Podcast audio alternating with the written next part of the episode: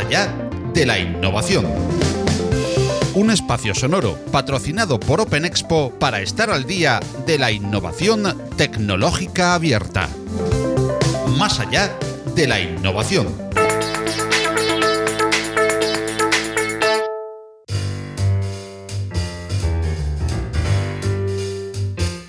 Epifanías, iluminación, citas, cenas, viajes, de todo ello hablamos hoy con Silvia Leal. Sí, sí, con la Silvia Leal, que es uno de los rostros y las voces más conocidos de la innovación en lengua española. Silvia es doctora cum laude en sociología y experta en tecnología y transformación digital. Su currículum es extensísimo, pero sintetizaremos para recordar que es la autora de La Cuarta Revolución de Televisión Española y autora de varios libros como por ejemplo Ingenio, Sexo y Pasión, Renovarse o Morir o No te vas a morir, entre otros. Silvia es podcaster y presentadora de varios espacios en másqueunaradio.com o en Onda Madrid. Además, no para de conferenciar con un toque personal y único que la hacen ser una de las referencias en divulgación y comunicación de tecnología, transformación e innovación. Este podcast que se grabó antes de los días de la pandemia que estamos viviendo, cuando se emite, es un soplo de aire fresco, ya que, claro que sí,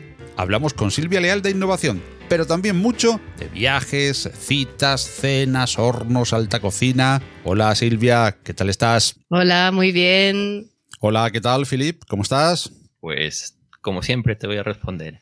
Bueno, entonces quiere decir que estupendamente, afortunadamente, porque tenemos a un Felipe que afortunadamente siempre está estupendo. Y hoy compartiendo con una persona de la cual podemos estar hablando muchísimo tiempo de ella, de sus iniciativas. Bueno, alguien que puede tener una definición muy especial de aquello que siempre preguntamos a nuestros invitados al principio o al final de cada podcast. Por el título de este podcast, además, más allá de la innovación. Silvia, ¿cómo definirías tú la innovación? ¿Qué es? La innovación para ti? Pues te voy a dar una definición que valdría para mis hijos que tienen 7 y 9 años, que es hacer las cosas de una manera distinta, pero mejor. Entonces, en el ámbito de la empresa, de una manera que vas a vender más, vas a hacer un producto que, oye, en un momento dado no tenías y tiene una buena recepción, o vas a hacer las cosas de una manera distinta a la organización, generando más valor. Entonces, hacer las cosas de una manera distinta, pero mejor. Y la, mi, pregunta es, viendo tu perfil y, bueno, tu página, tu perfil de LinkedIn y todo lo que haces, es eh, ¿cuántos sois? ¿Cuántas Silvias hay eh, para hacer todo este trabajo que, que haces en un año?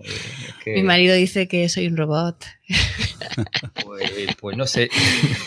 no. lo que pasa, eh, lo comentábamos antes, eh, sinérgico. Parece que hago muchas cosas, pero en el fondo es como replicar lo mismo, ¿no? Das una conferencia, haces televisión, escribes un libro, pero siempre hablo sobre las mismas cosas, las mismas experiencias. Entonces, parece que somos muchas Silvias, pero realmente es una que no diversifica tanto, pero lo parece. Sí, pero aquí veo speaker. No habrás hablado ahí durante años de, lo mismo. De hecho, eh, dentro del speaker, de, las conferencias que has ido, ¿cuál más te ha llamado la atención, te ha gustado y, te ha dejado un buen recuerdo, no? Eh, bueno, yo si tuviera que elegir una conferencia que se me ha quedado marcada para toda la vida, sería una que di hace no mucho para MSD, la farmacéutica. Eh, les gusta retarme y yo cambio mucho el contenido de las conferencias, eso es verdad. Y lo que pasa es que cuando hago una conferencia sobre un tema, luego lo cuento en un artículo, tal, entonces, bueno, ahí está la diversificación del contenido, ¿no? O la difusión. Pero conferencia de la que me siento orgulloso con, orgullosa con ellos fue una sobre el futuro de la lucha contra las superbacterias. Me preguntaron, Silvia, ¿cómo ves el futuro de las superbacterias y la lucha médica contra ellas? y fue muy bonita.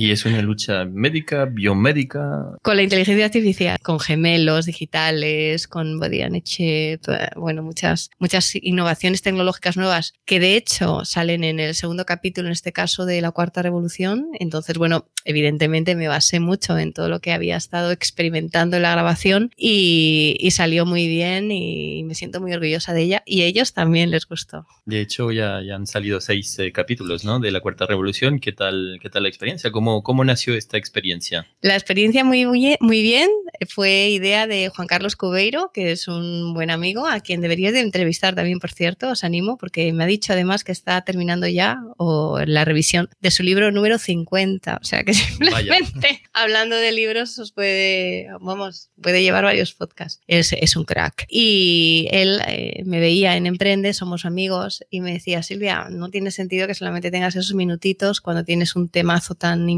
y lo puedes transmitir muy bien. Y tuvo la idea del programa de televisión, me presentó a José María Irisari y Gonzalo Sagardía de la productora Onza Entertainment y bueno, ahí está el programa. Ah, pues no, no, está muy bien, está bien. Yo he visto de momento dos capítulos y me quedan cuatro eh, allí en, recámara, así que... Disfrútalos. estoy deseando disfrutarlos. Televisión y también radio, más que una radio donde divulgas eh, sobre qué temas en concreto, los mismos eh, de los que hemos hablado, Silvia, o le das otro toque al ser audio. Les doy otro toque porque son entrevistas, entonces llevo Estoy eligiendo personas que he conocido a lo largo de mi trayectoria profesional y que tienen cosas que a mí me han interesado. Entonces hago simulaciones en lo que sería, bueno, pues por ejemplo, ¿qué hablaría yo con ellos si me fuera a comer?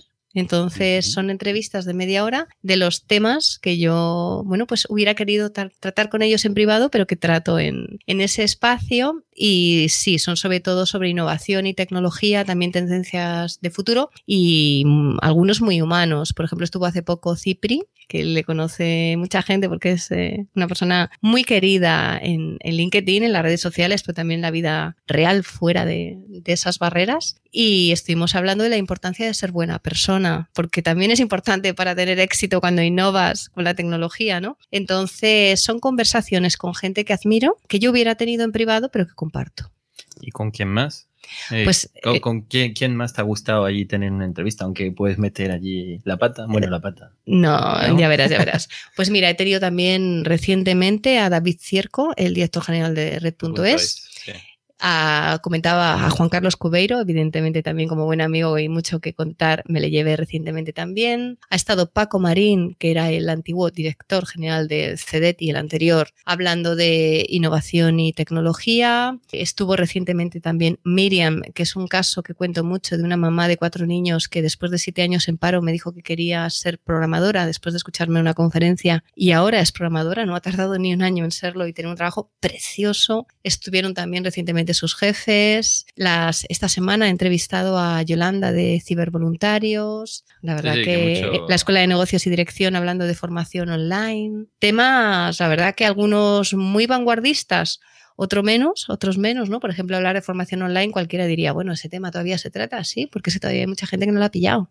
Entonces, conversaciones sobre temas buenos todos, interesantes, pero conversaciones con un toque muy humano también, muy coloquial, pero sin perder rigor. Y uno de los temas que, sé que te gusta mucho porque quieres eh, pues darle un poco la vuelta es eh, iniciativas STEM, ¿no? Hablas mucho de ello, que cuáles son los planes eh, que tienes para mover y promover iniciativas de, de STEM. Realmente el programa de televisión, si estuvimos peleando tanto por él, nos tardó, vamos, tardamos tres años en sacarlo. Fue porque teníamos mucho interés en generar interés por la ciencia y la tecnología, más allá del que se puede generar en conferencias y en libros, porque todos sabemos que el alcance es limitado. En España se leen 13 libros de media, o sea, y muchos son de ficción. Entonces es complicado que todo el mundo entienda por qué es una trayectoria tan bonita, porque hay que aportar en, bueno, pues en las familias tienes que intentar que se entienda que es, es el camino en los colegios. Hay que cambiar tantas cosas, ¿no? Que quisimos hacer programa de televisión por ello, pero lo incorporo en conferencias, en los libros, es parte de mi día a día realmente. Y hablando de libros, en, en, off también estabas comentando que había un quinto libro, ¿no? Después de eh, Renovarse o Morir, Consejos, No te vas a morir, e Ingenio, Sexo y Pasión, eh, pues hay uno, un quinto que está ahí a punto, ¿no? Bueno, a punto que ya está terminado, le, está ahora mismo en la mesa de mi jefe, de mi manager, que lo está leyendo por cuarta vez que hemos tenido bastantes revisiones de contenido, de estilo, de todo, ¿no? Porque bueno, cuando tienes un libro sobre, el futuro, es bueno que lo vean varias personas, porque es un libro sobre el futuro. No vaya a ser que me haya pasado en algún punto. Y, ya está, en cualquier momento lo mandaré a, a, imprimir. Estoy esperando el prólogo, que está previsto que me lo haga Tony Nadal y con eso arranco. Y se llamará Tendencias y es sobre tendencias de futuro. Dentro de un ratito mm, queremos hablar de tendencias eh, precisamente también contigo, pero quizás lo vamos a dejar para cerrar porque sé que tienes algo muy curioso y muy bonito que, contarnos. Ahora voy a insistirte un momentito sobre los libros, si te parece, Silvia, porque renovarse o morir, el título de uno de los libros, y no te vas a morir el título de otro. Mucha muerte por ahí, pero precisamente no es una muerte física. ¿Por qué tanta muerte? ¿Temor a morirse de qué manera? De las empresas y como profesionales en el mercado laboral que se quedan sin hueco. El el primero que mencionabas es Renovarse o Morir, que es un libro sobre siete tendencias o siete tecnologías, mejor dicho, que están cambiando todo. Eh, quería transmitir a las empresas que si lo entienden y apuestan, tienen mucha trayectoria por delante y el de No te vas a morir hace alusión a esto que estaba tan de moda, ¿no? Que es la muerte de la muerte. A que a mí la verdad es que es un tema que me aburre un poco porque, claro, cuando ves personas con una discapacidad o una enfermedad y ves que son niños, gente muy joven, y los demás están tan preocupados por la muerte de la muerte, y dices, mira, es que se nos ha ido el norte, ¿no? Entonces es un libro que acaba diciendo que gracias a los nuevos avances tecnológicos y los avances de la medicina, a muchas personas que hace poco, ayer, se les hubiera dicho no tienes esperanza, no te vas a levantar o no te vas a curar, ahora ya se les puede decir no te vas a morir. Y el libro acaba uno de los capítulos con, este, con esta frase y quise usarlo para, para el título, usando el, la muerte de la muerte ¿no? como reclamo para decir que no es un tema que a mí particularmente me interese demasiado. Hablando de la primera muerte que has dicho, la muerte de las empresas o la muerte de los eh, profesionales, eh, parece manido, pero el reciclaje siempre es importante para evitar eh, muerte. Sobre eso te quería preguntar, tú eres socióloga de, formación, doctora en sociología, ¿verdad? Soy doctora en sociología, sí. Estudié ciencias económicas y luego hice tres másteres y quería estudiar más y mi marido me dijo, es que como sigas estudiando se van a creer que no aprendes.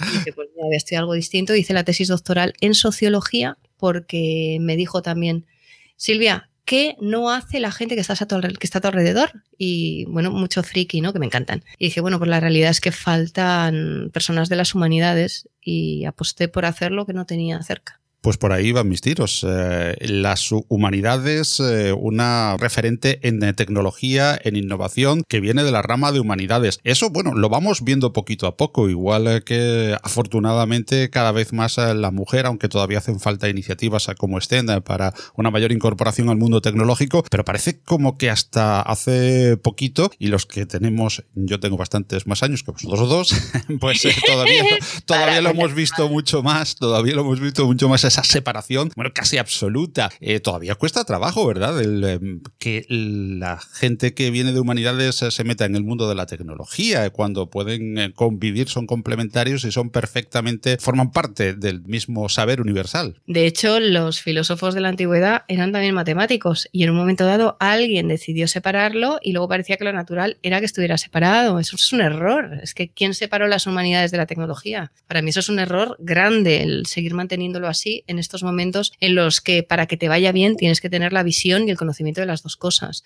Profundizarás en uno, pero necesitas el conocimiento de las dos. Pero parece que eso tiene que ser eh, parte del profesional eh, después de la formación, porque todavía en los eh, currículums formativos ves que, bueno, digamos, carreras asociadas a las humanidades y se ve poquito trabajo dentro de la, de la tecnología. Sí, en las carreras de humanidades en estos momentos todavía se ve poquito trabajo de tecnología pero créeme que eso cada día va a menos y ahí está, por ejemplo, todo el desarrollo de tendencias como por ejemplo el de la robótica social, que bueno, está previsto que a finales del 2020 genere a nivel global 8.000 millones de dólares, que nos puede parecer más o menos, no voy a entrar, pero es que para el 2025 multiplica por 3, prácticamente pasando a los 21 no llega a multiplicarlo, pero casi casi. Con esto quería hablar o quiero decir que hay unas tasas de crecimiento brutales de todos estos profesionales que tienen el conocimiento de las dos disciplinas. Entonces es por donde hay que, hay, hay, que ir por ahí, pero vamos, es que lo tengo tan claro. Afortunadamente. Pues yo voy a cambiar totalmente de tema. ¿eh? Vamos a, bueno, antes de ir a, las tendencias, sí que quería felicitarte también por los, los diferentes logros y, menciones que has tenido, eh, pues sobre todo en 2018. En 2018, pues eh, miembro de honor de la Asociación de Periodistas, premio a la persona impulsadora impulsora del cambio del Instituto IMM y el premio en el fomento de formación posgrado a la Asociación Española de Escuelas de Negocio. ¿Cuál te ha gustado más de las tres? Bueno, me gusta mucho el último porque, claro, era un premio concedido por unanimidad por las escuelas de negocios. Entonces, claro, ser la persona en España que más ha impulsado el cambio, pues la verdad es que ese premio fue precioso. Pero luego tengo también otros premios, ¿no? Del, día a día, ¿no? Que nos salen en LinkedIn de gente que te escribe, ¿no? Y te dice, jo, Silvia, es que he visto tu programa y, bueno, casos reales, ¿no? Una persona que me decía que había decidido montar una imprenta eh, súper especializada en temas digitales, gente que ha decidido eh, retomar la formación, gente con hijos que han conseguido que les guste algo cuando, por ejemplo, la biotecnología, cuando no tenían, eh, no mostraban interés por nada, ¿no? Entonces, pues sí, los primeros premios están genial, pero cada vez que recibo un mail de estos, que afortunadamente recibo muchos, lo tengo que decir, y cada vez más, es que, vamos, eso no es un premio, eso es un premiazo.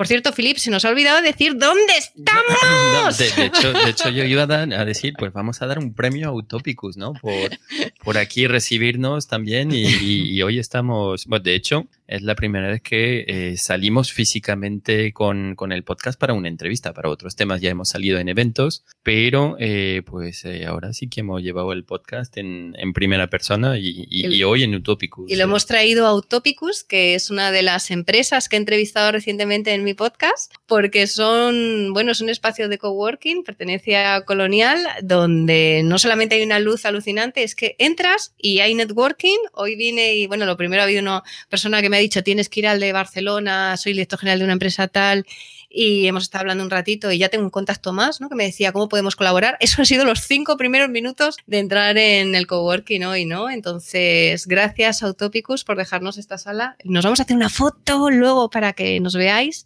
en las redes, pero gracias por dejarnos este espacio tan bonito y también ubicado. Eh, a mí de momento nadie me ha parado. Ojalá pues cuando salga me paren y, me pregunten. Seguramente también ayude que, que seas tú, ¿no? Filip, a, ver, que estás aquí metido en una salita y cuando he llegado te he tenido que llamar que no sabía dónde estabas. Estaba estabas escondido. Dice, no ha venido nadie, pues estás escondido, Filip. Sí, es verdad, estaba escondido allí al, al fondo. Lo tengo que admitir, sí. Cierto es, cierto es. Ah, Paco, bueno, es verdad que Paco, él sí, en su diferencia, está en Málaga. No sé si te lo dije. Bueno, Málaga. ¿Sabéis que varias personas me han dicho últimamente que este va a ser el año de Málaga? ¿Ah, que todos los eventos importantes se quieren celebrar ahí. Sí, bueno, a nivel tecnológico también se están moviendo mucho, ¿no? Se quieren convertir en la capital del blockchain, pero cuando me han dicho lo de Málaga, y además yo tengo una de mis mejores amigas allí, he dicho, mira, voy a ir a tomar un poquito el sol. Bueno, pues sol sí que tenemos aquí seguro. Mm, ¿Capacidad para montar eventos? También, eh, pero bueno, sol, eh, eso está garantizado casi. Y, y alguien podría decir, ¿y estos qué hacen hablando de Málaga y el sol? Pero es que ¿quién se cree que pueden venir las ideas para innovar? Sin sol, en un ambiente gris, sentado con un papel, sin hablar con nadie. Eso es una locura. Entonces, bueno, estamos hablando de, aunque no me parezca, estamos hablando en general del entorno ideal para innovar. Sí, yo no sé lo que hago en Madrid todavía, pero bueno. soy, soy, bueno, soy de aquí, ¿no? Oye, sí lo dije. De Valladolid, yo también. Yo soy nacida en Valladolid. Ah, pues mira, yo de un pueblo que se llama Villalba Los Alcores, después de Bucientes, eh, bueno, Sigales, por esta zona. Yo del centro, yo del centro. Bueno, mis abuelos de Delicias, del barrio de, las Delicias, ¿no? Pero bueno, ya está, ya pasamos allí. Qué, buen qué buen recorrido con España. Falta saltarnos a, Francia, que también nos puede hablar Filipe un poquito de ahí. Sí, sí, porque soy mitad y mitad. Ya he visto, ya. Eso ya tengo y nací en Brasil, que ya, bueno, eso es otra historia todavía. Que seguimos con la entrevista, porque ya nos hemos ido muy, muy, muy lejos, ¿no? bueno, pero, pero como Eso parece, pero no es real, ¿eh? Hemos seguido hablando de innovación. Sí, y además hemos hecho un, pequeño recorrido por España, desde aquí, desde Pecaditos al Peñón de Gibraltar, donde yo estoy, hasta Madrid, pasando por Valladolid. y quería preguntarte, Silvia, ¿es España el país con más fintechs por habitante? Bueno, he leído estadísticas de que desde luego, a ver, todo esto ya sabes cómo es, cada estadística mide de una manera, pero efectivamente en uno de los programas de Emprende salí precisamente hablando de ese tema porque desde luego que estamos en los, vamos, en los rankings de este liderazgo en fintechs por habitante, pero vamos, yo también diría de fintechs exitosas y en la cantidad de trabajo que se está generando. Entonces, yo creo que además tú bien sabes que en Málaga hay mucho de esto, ¿no? Y yo creo que es algo de lo que nos podemos sentir orgullosos. ¿Y por qué crees que puede ser? Precisamente las fintechs. Pues mira, yo pienso que es porque tenemos gente muy bien preparada, Tenemos empresas del mundo de las finanzas y la tecnología que son referentes a nivel mundial, de finanzas, de seguros. Yo no hablaría solo de fintech, también de insurtech. Y tenemos también muchas ganas con gente de emprender, aunque no es fácil. Y que cuando tú estás trabajando en una de estas empresas ves cosas que se podrían cambiar y llega un momento en el que en la vida dices, bueno, pues lo hago ahora, no lo intentaré nunca, ¿no? Entonces veo que se une la experiencia, se une que hay mucho talento en esos terrenos, que se une que realmente hay mucho que mejorar, ¿no? Y, gente con ganas. Entonces, pero hablamos de fintech y te puedo hablar también de medicina y de muchos otros ámbitos, en el mundo deportivo y tecnología. O sea, no solamente es ahí, lo que pasa es que tenemos la manía de pensar que lo mejor siempre está fuera. Entonces, bueno, ahora se está dando más difusión al impacto que estamos teniendo en el mundo fintech, pero nosotros podríamos hacer un recorrido y vamos, desde luego es para estar orgullosos y sacar pecho, cosa que no solemos hacer. Ya que estabais hablando de, seguíais hablando de innovación en este, en el ámbito de financiero, de, de los seguros, eh, tenía una pregunta que no la iba a hacer, pero si al final la, voy a hacer, es sobre innovación abierta. Eh, ¿La innovación abierta es un motor o eh, a largo plazo puede ser un freno? Porque al final es que las empresas, grandes empresas también, eh, sigan eh, manejando el cotarro, ¿no? Eh, que, es bueno por un lado y puede ser ahí contraproducente por otro, ¿no? Claro, yo creo que en este tipo de cosas lo mejor también algunas veces es intentar buscar algo mixto, ¿no? Porque cuando todo es abierto, pues sí, pero luego al final, ¿no? Quien, siempre va a haber alguien que lo esté liderando, ¿no? Entonces, bueno, yo creo que todo, como todo, es una, un modelo de innovación abierta o no, depende del momento, de los objetivos, depende de tantas cosas que no tiene por qué ser mejor siempre. Mm, vale. Estaba intentando procesar aquí y decir, mm, ¿qué conclusión saco? Pero bueno, ya lo pensaré a posteriori y yo lo volveré a escuchar allí. Vuelve a, escuchar. Sí, sí, vuelvo a escuchar. Sí, sí, allí tal vez hay algo que no, que no he pillado. Yo, me, he quedado, em, yo me he quedado antes con, ganas de, hacer un pequeño inciso, que no sé si, Silvia tendrá una respuesta tan concreta como la que, la que yo le voy a pedir, pero me comentaba antes eh, que, le gustó mucho una conferencia en concreto para una farmacéutica que dio, que acabamos de, citarla, y me gustaría saber si en algún momento dado, para alguna de esas uh, ideas que luego procesa y nos expone de esa manera tan característica Silvia, ha tenido ella, o nos puede citar, algún momento en el que haya tenido, pues eso, una especie de epifanía en algún momento concreto, con alguien en alguna entrevista, ajeno a ella, claro está, de un tercero.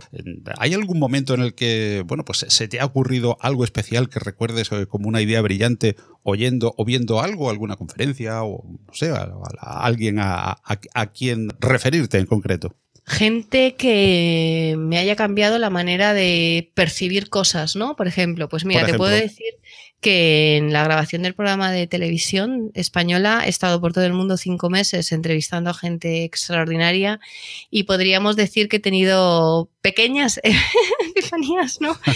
Pero mm, ha habido muchas de estas entrevistas que estás escuchando a alguien y dices, wow, y que más allá de tener una idea brillante, simplemente te quedas sin palabras, te quedas sin ideas, te quedas bloqueado y luego vienen cosas, ¿no? Y muchas veces han sido cosas e ideas o momentos con personas que se están inventando cosas extraordinarias y te lo cuentan con una humildad que, que, bueno, ahí es donde realmente me dejan gente que seguramente les den el Nobel, ¿no? Y de esto que mi epifanía es decir, Silvia, ¿a dónde vas? ¿Qué te has pensado que sabes? Mira con el que estás y, y bueno, pues... Eh, mira a ver, ¿no? ¿Qué, qué, puedes hacer tú también para irte a la cama, ¿no? Y decir, bueno, pues hoy he hecho algo útil, ¿no? Y estos momentos que para mí estas epifanías serían cuando te quedas sin palabras, realmente, porque luego las innovaciones y las invenciones y las ideas y todo eso te vienen en el momento menos pensado, ¿no? Entonces, para mí momentos extraordinarios y espectaculares ha sido la entrevista a Anthony Atala, que es el hombre que está fabricando órganos humanos complejos a la espera de que sean legalizados. Ese fue brutal, o sea, yo creo que se me ve, de hecho, en el programa de televisión, que estoy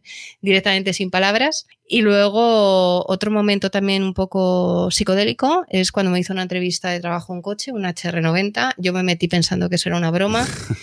Y cuando veía que me iba sacando información con la que yo ni contaba, ahí dije, no, esto no puede ser verdad. Y ahí te das cuenta de que todo avanza más rápido. Fíjate que yo siempre estoy mirando al futuro, ¿no? Y miras al futuro y tratas de ver lo que hay y ya te vas acostumbrando, pero hay momentos que son un shock y dices, esto va más rápido de lo que yo pensaba, ¿no? Entonces, ese momento también. Y en Cáritas, en la residencia de Coimbra con los ancianos, a los que les cuidan los ancianos, los robots, robots sociales, ver la cara de estos ancianos de agradecimiento, de que un robot les presta toda la atención del mundo, que no tiene prisas y que están, pero con un agradecimiento y unas caras que dices, mira Silvia, tienes que hacer algo por seguir impulsando esto porque hay mucha más gente que se lo merece, ¿no? Entonces, pequeñas epifanías de esto va muy rápido, más rápido de lo que te, piensas, eh, impúlsalo y, ver gente súper humilde que está cambiando el mundo y que los tienes ahí delante y dices, claro, es que si no fuera por él, ¿dónde íbamos, no? Y dices, bueno, pues menos mal que está aquí. Y es gente que te deja, te deja bloqueada. Bueno, después de, esto, no sé por cómo tirar o dónde tirar. seguimos hablando de. Te quedan cuatro programas por ver. no, no, no, me, queda, me queda todavía, así que. El Anthony Atala, siempre lo digo, pero es verdad, me regaló una oreja y en el Hospital Virgen de Rocío de Sevilla estuve con un médico que hace ahora operaciones de corazón porque las hace con las réplicas de los corazones de los bebés, porque son tan pequeños que no hay quien opere y ahora con las réplicas están consiguiendo salvar el 99% de las vidas, ¿no? Entonces, esa es otra epifanía, ¿no? Entonces, de que de repente te quedas ahí y dices, es que no te vienen ni ideas, ¿no? Entonces dices, qué suerte tengo, ¿no? Eso, esa sensación de qué suerte tengo de estar aquí, de estar viviendo esto, esa sería una epifanía muy, muy importante para mí. cada vez que me doy cuenta de, de qué suerte. ¿No te pasa a ti, Philip? Que dices, la, suerte, que tengo es ahora, estoy contigo, es verdad. estar aquí con este señor que, está salvando vidas todos los días, pero vidas de bebés que hace cinco, a lo mejor cinco meses, iba a decir cinco años, pero cinco meses, eh, eran insalvables, ¿no? Y qué suerte tengo de estar aquí con este señor que me está dedicando su tiempo. Ya, sí, sí, no, su tiempo, su conocimiento. Y de hecho hablábamos, eh, pues, cuando fue ayer o antes de ayer, Paco, con, con Chema del tiempo, ¿no? El nuevo... El nuevo, petróleo. nuevo Petróleo, sí, sí, nuevo petróleo del siglo XXI. Claro, no se puede almacenar, es inelástico y es perecedero. Sí, sí, sí. No, tenemos que trabajar mucho en ello para, eh, bueno, optimizarlo o por lo menos en gastarlo de la mejor manera posible, ¿no? Sí. Muchas gracias por gastarlo con nosotros un poquito. Yo estoy encantada aquí. Tu, tu, tiempo hoy. Em, hablando de futuro, sí que eh, pues eh, no podemos hablar de futuro sin hablar de tendencias. Vamos a sacar un poco la, bola de cristal, aunque ya la has sacado. Eh, nosotros también desde, desde Open Expo pues se saca la, la, bola de cristal cada año desde hace cuatro ediciones con, con tendencias que justamente pues vamos a presentar, bueno, cuando salga este podcast ya estará presentado, pero eh, sobre eh, innovación tecnológica, eh, transformación digital y, open source, que es un poco también el, el core de donde venimos. Y tú me contaste antes de, de, de, empezar a hablar que pues estuviste en un acto con Huawei o Huawei, nunca sé cómo decirlo, en el que eh, pues se presentaron 10 eh, tendencias que eh, pues van a cambiar el día de mañana, que no son todas tecnológicas, ¿no? la mayoría tecnológicas, pero también culturales. cuéntanos un poquito más. Sí, es un informe hecho por la empresa Fast Future y son tendencias para el año 2025, que cualquiera diría, bueno, ¿me vas a hablar de qué año? No, te voy a hablar del 2025. Y si queréis, vamos comentando cada una de ellas, ¿no? A ver cuántas nos da tiempo, porque son francamente curiosas. Unas, unas son inspiradoras, otras dices, lo que decíamos antes, ¿no? Epifanías, os van a venir muchas, ¿no? Oh". y que ahí te viene una idea también.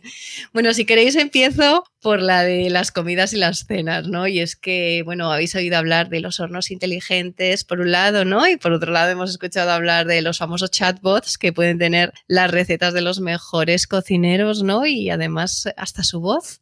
Y, bueno, pues una de las tendencias es que vamos a dejar de tomar comida rápida porque claro, si tú tienes un horno inteligente y bueno, puedes hacer la comida eh, siguiendo las indicaciones de estos chefs y además es que en un momento dado hasta tu asistente virtual se encarga de todo y tu horno después se va a limpiar automáticamente, ¿quién va a salir a comer comida rápida, a pedir comida rápida, ¿no? Entonces la primera tendencia es que vamos a mejorar todos mucho lo que, lo que comemos y es que vamos a comer cosas digna de los mejores chefs, ¿no? Entonces, ahora que está tan de moda la cocina, pues mira, eliges uno de, uno de los cocineros de un Masterchef de estos y dices, venga, pues yo quiero saber cómo me quedaría el plato si me lo hiciera este señor, ¿no? Uno de los concursantes.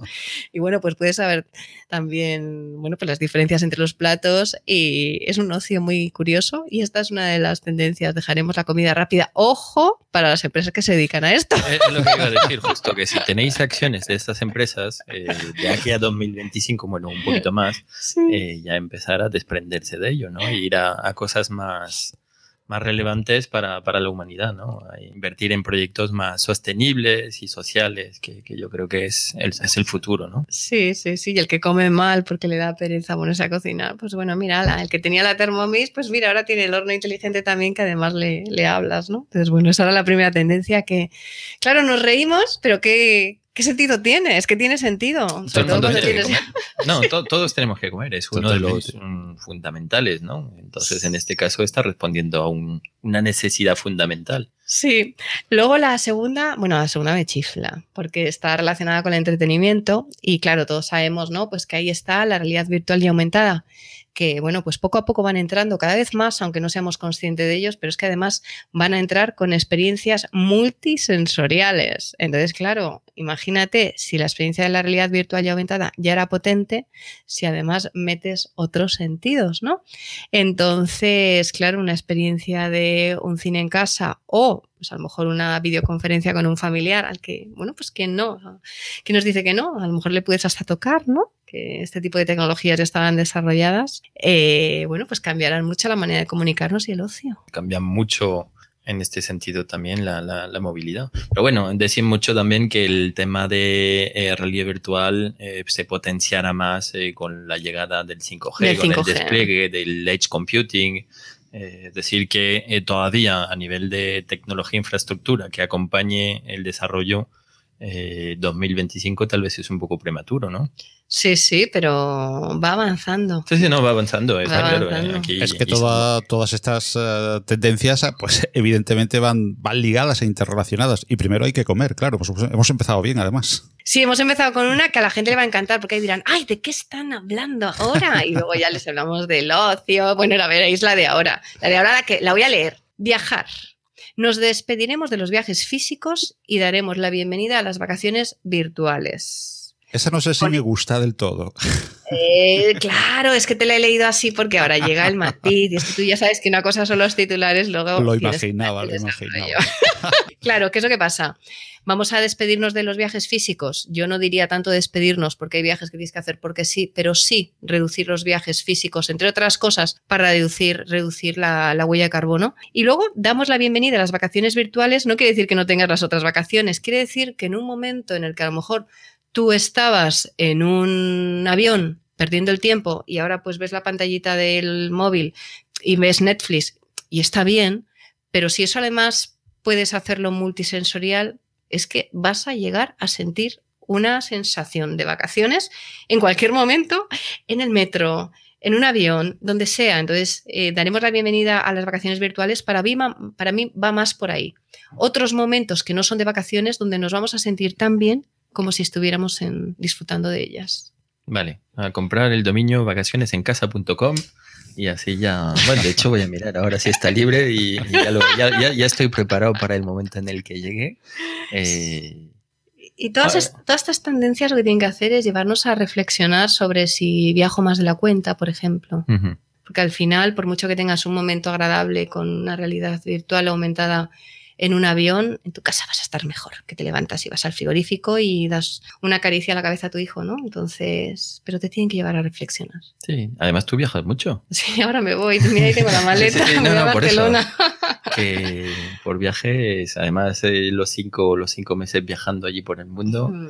eh, bueno, a ver eh, la, cuarta revolución en 2025, eh, la harás desde el salón de tu casa multisensorial, viajando virtualmente por el mundo. Imagínate la cuarta revolución dentro de cinco años, como, como es en base a las tendencias, que, que cambiaría mucho yo la veo con realidad virtual y aumentada sin duda alguna y reduciendo mis viajes. Yo creo que has dado en el clave, en la clave al preguntarlo. Yo creo que las claves, las dos son esas. Y después de una exquisita cena hecha por un asistente virtual con receta de cualquier chef de los mejores, ¿verdad? Sí, que sea francés mejor.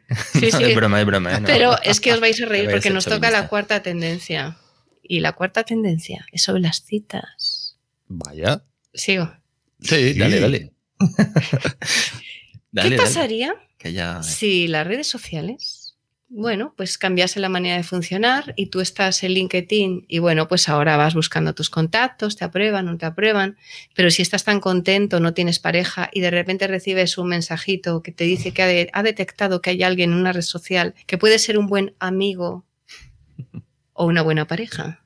¿eh? Imagínate, tienes que dejar de buscar las cosas que necesitas porque lo va a hacer la inteligencia artificial. Y el que dice la pareja, dice la pareja, dice la cena, dice un candidato o un empleo, muchas cosas porque la inteligencia artificial estará tan automatizada en tus móviles o en tu móvil, aquí como mucha gente tiene dos, pues voy a decir en tus móviles, y se va a encargar de que no te tengas que preocupar ya por las cosas que tienes que buscar porque va a hacer una búsqueda proactiva ella. Esta es otra de las tendencias. Y en el tema de las citas, yo estoy segura de que va a haber mucha gente que va a decir, bueno, es que tengo ya la cita automatizada y también la cena. Es que, ¿qué me falta? Bueno, da, un poquito de miedito, ¿no? Eh, tanta automatización, realmente estamos, eh, cada vez tenemos menos, eh, ¿cómo se llama? Margen de maniobra, ¿no? Porque si la, se la damos a la inteligencia artificial, al día de mañana, ¿qué hacemos por nuestra cuenta propia que una inteligencia artificial no vaya a hacer por nosotros. A ver, es divertido ir a en un bar y coquetear, bueno, ¿cómo se llama? coquetear. coquetear. Eh, yo creo que, esto no se tiene que perder. O por lo menos, ojalá no se pierda porque yo lo pasé bien, eh, pues en mi, en mi época, pues eh, saliendo y no sé. Eh, claro, es que esta es la clave. En una ocasión me dijo José Antonio Marina, el problema de la realidad aumentada es la inteligencia disminuida. Si tú dejas que todo lo hagan los demás, y en este caso es la tecnología por ti, tú no vas a hacer nada. Entonces aquí la clave está en ver qué te puede dar la tecnología, que a ti te viene bien y por supuesto no te tienes que dejar, ¿no? Llevar por ella y dejar de hacerlo todo porque lo puede hacer ella por ti, porque hay cosas que siempre vas a hacer tú mejor, es que es así. Entonces, yo creo que todo esto tenemos que verlo como herramientas que están ahí, que podemos usar y desde luego que es como el que dice, no, es que está la tele y la tele te hace tonto. Hombre, te hace tonto si estás 10 horas mirando la seguida, pero si la usas para ver el telediario, no. Entonces, al final es como todo, es el uso que tú das a una posibilidad que tienes ahí. Claro, ojalá como en, en Wally, ¿no? Era Wally la peli donde estaban en un barco espacial todos allí eh, que no, no, no sabían lo que pasaba. No, no, no era esto. ¿Hay un pues episodio de, ¿No hay un episodio de Black Mirror sobre eso mismo? Eso no, o sea, aquí ya me, me Bueno, en series no, no estoy al día. ¿eh? bueno, bueno. Me, quedé en 24 horas crono, ¿Ah, bueno, no sé cómo se Una de hace ya años y yo creo que desde entonces, poquita con Californication, que he visto, ya es es otro, sí, sí, sí, con el Duchovny, eh, esa sí que sí que es divertida porque realmente, bueno, es otro, es otro rollo. Que si quieres por, por, por seguir, que, que, te queda poquito tiempo porque la malita Siguiente tendencia, no, vamos, vamos bien. Fijaros, fingir estar enfermo será algo del pasado. No me digáis, totalmente. Esto de la gente que dice, no, voy a trabajar porque resulta que tengo fiebre. Pero ¿qué es lo que pasa? Que si tú tienes un dispositivo, tu empresa está monitorizando, pues a lo mejor en un momento dado en la NBA, en la NBA ya se hace pues tu temperatura, el ritmo cardíaco, etcétera y les dices que a lo mejor que, qué sé yo, que tienes fiebre y ellos están viendo que no, pues ya no puedes mentir. Entonces, la parte negativa es que no puedes mentir, la positiva es que si estás en casa, te da un infarto y estás solo, te van a ayudar. Entonces, esto es como todo, ¿estás más controlado o más protegido? Yo creo que estamos más protegidos. Pero bueno, la manera simpática de explicarlo es no vais a poder fingir que estáis enfermos. Se acabaron las bajas por este motivo y sinceramente me alegro, porque demasiadas bajas por este motivo que realmente se deben a una noche mala, ¿eh? Sí, y, no, pasa solo en España, ¿eh? te digo que es eh, referente a muchísimos países esto de, de fingir para, para, no ir a trabajar al día siguiente. Ahí hay, como dice, como, como decía antes Silvia, pues eh, el, uso que tú hagas y el uso que hagan los demás de, de estas eh, tecnologías, eh, de, esto, de esto nuevo que se nos viene, de estas tendencias, porque claro, ahí veo un poquito de un papelón gran hermano también impresionante, ¿no? Porque a través de los parámetros biomédicos podemos sacar otras cosas más importantes que no solamente son si tienes fiebre o no, sino muchísima otra información sobre qué has estado, no has estado haciendo piensas ah, hacer. hay un poquito ahí papelón gran hermano también que habría que tener, que tener en cuenta. ¿no? Por eso es tan importante el debate, porque nos puede ayudar, nos puede quitar la intimidad, y bueno, pues efectivamente en un momento dado se puede usar en nuestra contra. Entonces, eso no significa que se deba de parar, es importante que esté el debate que establezca los límites. Eso es. Hay veces que es demasiado el, miedo a, que haya cosas, eh, cosas eh, digamos, nuevas usadas eh, de, mala manera. Pero igualmente las viejas las podemos usar para, para hacernos daño o, para, o para echarnos una mano. Da igual que sean nuevas o viejas. Sí, sí, sí, sí. Totalmente de acuerdo. ¿Vamos a la sexta? Venga. Va a encantar, os va a encantar. Ya podemos decir adiós a los trabajos aburridos y poco motivadores. ¿Sabéis por qué? Porque si eres bueno y esto es muy importante, si eres bueno, si has estudiado, tienes buenas referencias, si eres bueno, la inteligencia artificial, igual que antes decíamos que te propone citas, te va a proponer puestos de trabajo y el otro va a saber que eres bueno, porque cada vez está más acreditado, ¿no? Todo lo relacionado con lo que antes era una valoración subjetiva. Así que ya podemos decir adiós a los trabajos aburridos y poco motivadores si eres bueno y te lo curras, si me permitís la, expresión. Y tiene todo el sentido del mundo. Yo aquí creo que nos apuntaremos todos a, esta tendencia. Esta, no sé, con, con los idiomas, ¿no? Mm. el típico, el currículum bueno, los, idiomas probablemente no sé si la apunto yo como tendencia. No sé si en un lustro, como dice las, las tendencias que estamos viendo ahora, mm, porque para el 2025 no sé, pero ya mismo mm, no creo que, haya mucha falta, que haga mucha falta saber ningún idioma. Nos vamos a traducir simultáneamente hables o aunque hables en Klingon, ¿no? Bueno, el Esperanto tal vez volverá de moda, digo yo, ¿no? Puede. Pero bueno, con, con, los traductores automáticos que te interpretarán la voz, ya te digo, en Klingon también nos entendemos, no pasa nada. Lo, lo, acabas de decir ahora. Y no pasa nada. Lo que tenemos que hacer es ver para qué lo podemos usar y para qué no. Efectivamente. Vamos a las 7. ¿Vamos a las 7? Vamos a las 7. Nos podremos olvidar de la fatiga del millennial. Los millennials están agotados de trabajar, limpiar la casa, los niños y ahora con los robots domésticos, ¿eh? que es algo de lo que se ha estado hablando mucho y bueno, ahí entrado la rumba, etcétera. Eh, ahí está Boston Dynamics, que está trabajando a tope en Spot para que salga también a poner el lavaplatos, entre otras muchas cosas, y llevarnos las zapatillas. Y esto de los robots domésticos ayudándonos a hacer las tareas en casa, parece que ya va a ser en breve una hiper, super realidad. Bueno, ahora he tenido yo mi momento, mi momento de epifanía. No sabía yo que existía eso de la fatiga del millennial. Ah, mira, has tenido la epifanía, ¿eh? Ya te digo yo. Ya, sé, ya, ya, me estoy explicando yo algunas cosas, ya hablaré yo en casa, a ver. Sí. que, y Boston Dynamics no sabía que estaban trabajando. Bueno, lo que conocemos de ellos son los perros, bueno, los perros, los, no sé cómo llamarlos. Spot. Ah, Spot, el objetivo de Spot es que te ayude, entre otras cosas. De hecho, tenían un vídeo a poner lavaplatos. Ah. Quieren pasar, como vieron que el mundo militar no daba suficiente dinero, bueno, la empresa se vendió, entró Google, ya recordáis toda esa historia, y ahora el objetivo de la compañía es el desarrollo del negocio de robots domésticos. Imagínate un robot en casa, eh, tráeme tal cosa. Bueno, eh, ya la rumba ya nos está limpiando el suelo. Te imagínate que te hace pequeños recaditos. ¿Por qué no? La, rumba lo podría hacer, eh, la verdad. La rumba ya, ya se mueve y escuchar no sé si te escucha, no te escucha, no tiene micrófono, entonces, bueno, o eso dicen que no tiene. Bueno, no sacaron el aparatito este del Lidl que sí que lo llevaba. Ya. ¿Quién sabe? ¿Quién sabe? Yo por si acaso intento desenchufarlo todo, pero bueno, tampoco creo que escuchen gran cosa.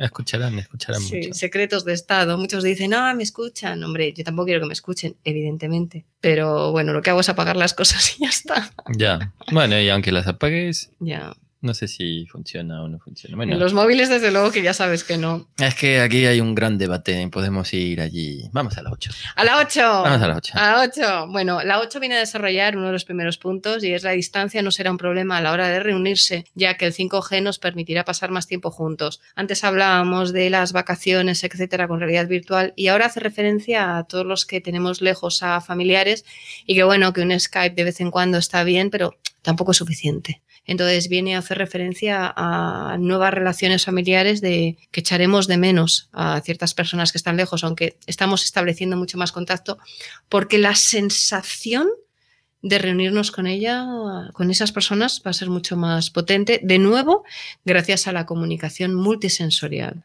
Pero para esto hace falta el 5G, que lo comentabais antes, que mucha gente intentando pararlo. El otro día vi un vídeo de, me mandaron al móvil un vídeo de por qué es malo el 5G y me lo mandaron con 4G. Digo, mira, si no te gustan los Gs, mm. no uses el 4. para bombardear a la gente de que no use el 5, porque vas a ser la primera que cuando llegue el 5 estarás usándolo para mandar vídeos y bombardear a los demás. Y bueno, entró un debate hasta que me dijo mi marido, deja ese grupo de WhatsApp que no te pagan.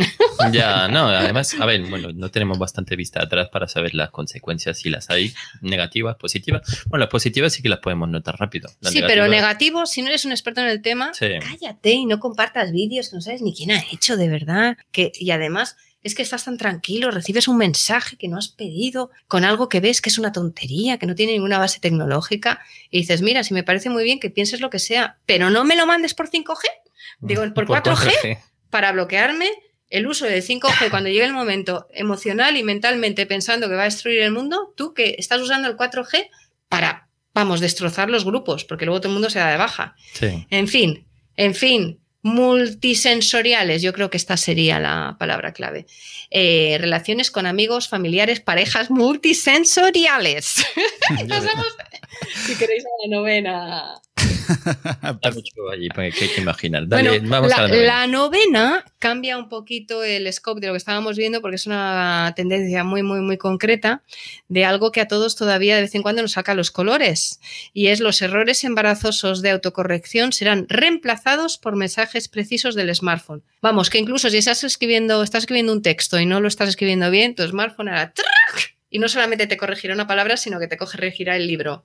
En este caso yo estoy pensando en el libro porque como sabéis estoy terminando un libro nuevo y algunas veces hay párrafos, yo intento que las cosas rimen, ¿no? Porque cuando lees, si vas leyendo y es fácil de leer e incluso rima, pues eso es, es más divertido y al final, bueno, pues entra mejor. Entonces, bueno, pues esto para los que escribimos libros, la verdad es que va a ser genial. Corrígeme este párrafo de manera que diga lo mismo, pero uno, rime Dos, las palabras no se repitan, porque luego te das cuenta de que estás repitiendo la misma palabra varias veces en un párrafo y te lo tienes que leer y releer. Cuando tú ya lo has explicado bien, pero tal y como lo has explicado, es un poco rollo. Entonces, este que parece que podría ser menos importante, para los que escribimos libros o tenemos que hacer en un momento dado un artículo o una redacción, yo creo que va a ser mucho más útil de lo que pueda parecer. Y el último es sobre moda y belleza. Espera, antes. ¿Crees que mañana va a haber una inteligencia artificial que nos va a escribir los libros y van a firmar los libros directamente sin que eh, pues una inteligencia artificial que publique su libro? Ya escriben artículos, lo que pasa que serán sobre cosas muy concretas de una manera muy poquito emocional, pero muy... Ya hay inteligencias artificiales en algunos medios de comunicación escribiendo artículos. ¿Por qué no? un libro y ponerle emoción no son no, no serán capaces de aprender eh, a través de Deep Learning, leyendo tus libros, ponerle luego la emoción que tú le pones en, un libro? Pues mira, he tenido la suerte de estar con Rosalind Picard, que es la persona que se inventó el término de la computación afectiva. Y ella me dijo que no detectan las emociones, que en estos momentos lo que sí que se puede hacer es en un vídeo, por ejemplo, ver cómo late el corazón de una persona y usar esa información para interpretar las emociones, pero de verdad que leyendo un texto está muy lejos de eso. De hecho, mucha gente me dice, ¿en qué nos diferenciamos de las máquinas? ¿no? Es que decíamos antes, tú puedes tener una máquina que haga algo muy bien, pero si hace eso bien y luego le enseñas a hacer otra cosa, entra el olvido catastrófico que lo primero se lo ha olvidado. Entonces, esto ya es una debilidad. Pero es que tú puedes buscar una máquina que sea creativa, pero creativa e intuitiva, mm, creativa, intuitiva y además que sea empática, apá y vámonos. Creativa, intuitiva, empática y, y seguimos añadiendo cosas, eso no hay quien lo pague. Entonces, yo creo que escribirán muy bien, pero la parte emocional Nunca digas que no, porque por eso es que, Pero has comentado, que no lo veo, no lo veo, has comentado tantas revoluciones posibles que al final, eh, pues los órganos, digo, joder, eh, eso sí que lo veo factible. Vamos a la 10, que nos queda muy poquito tiempo. Bueno, la 10 está relacionada con la moda y belleza. Es un poquito, mm, esta es un poquito más femenina, pero nuestros dispositivos, en concreto la iluminación, no solamente va a ser inteligente. ¿Sabéis que, por cierto, la iluminación inteligente en un espacio de 80 metros cuadrados viene a ahorrar unos 4.000 euros de luz al año? No, me he pasado, 400, perdón. Sí, porque 4.000 ya... No, no, no, me he pasado, me he pasado, me he pasado. Esto es para ver si estabais atentos. No, pero 400 es un buen, un buen ahorro, ¿eh? Entonces, sí, sí, sí, sí, tanto que es un buen ahorro. Un espacio de 80 metros cuadrados viene a ahorrar una media de 400 euros al, año. Bueno, también aquí depende de los rankings, uno dirá los rankings, las mediciones, las estadísticas, el analista, me da igual que sean 400, que sean 100. En Noruega o si vives en Málaga, que también allí... Lo importante es que ahorra, pero es que además van a adecuarse ¿eh? A cómo estamos en todo momento, porque, y esto es sobre todo para la gente que se van a reír los que hayan trabajado en televisión o tengan este tipo de experiencias, una buena o una mala luz puede cambiar muchísimo tu aspecto. y las ojeras, por ejemplo, en una cena romántica organizada por una inteligencia artificial con un horno maravilloso que se limpia solo y que está con, vamos, que está ahí utilizando las recetas de los mejores chefs con esa pareja que te ha encontrado por internet y resulta que tienes ojeras porque la luz no es buena, pues la cena no, no va a acabar muy bien. Entonces, el tema de la iluminación, pues aquí de nuevo nos ayudará no solamente a ahorrar, sino a tener unas luces mejores para lo que sea en todo momento. Y bueno, pues como estábamos hablando de esas cenas románticas, ¿no? Y estábamos hablando también de buscar pareja, ¿por qué no? Bueno, pues las luces nos ayudarán a estar mejor en todo momento, ¿no?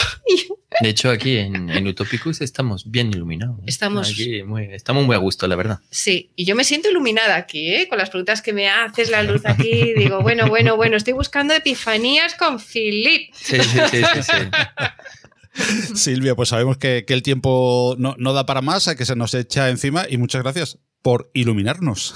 Ay, gracias a vosotros, porque la verdad es que hablando con vosotros me habéis iluminado, me habéis hecho ver un montón de cosas y me lo he pasado genial. Muchísimas gracias.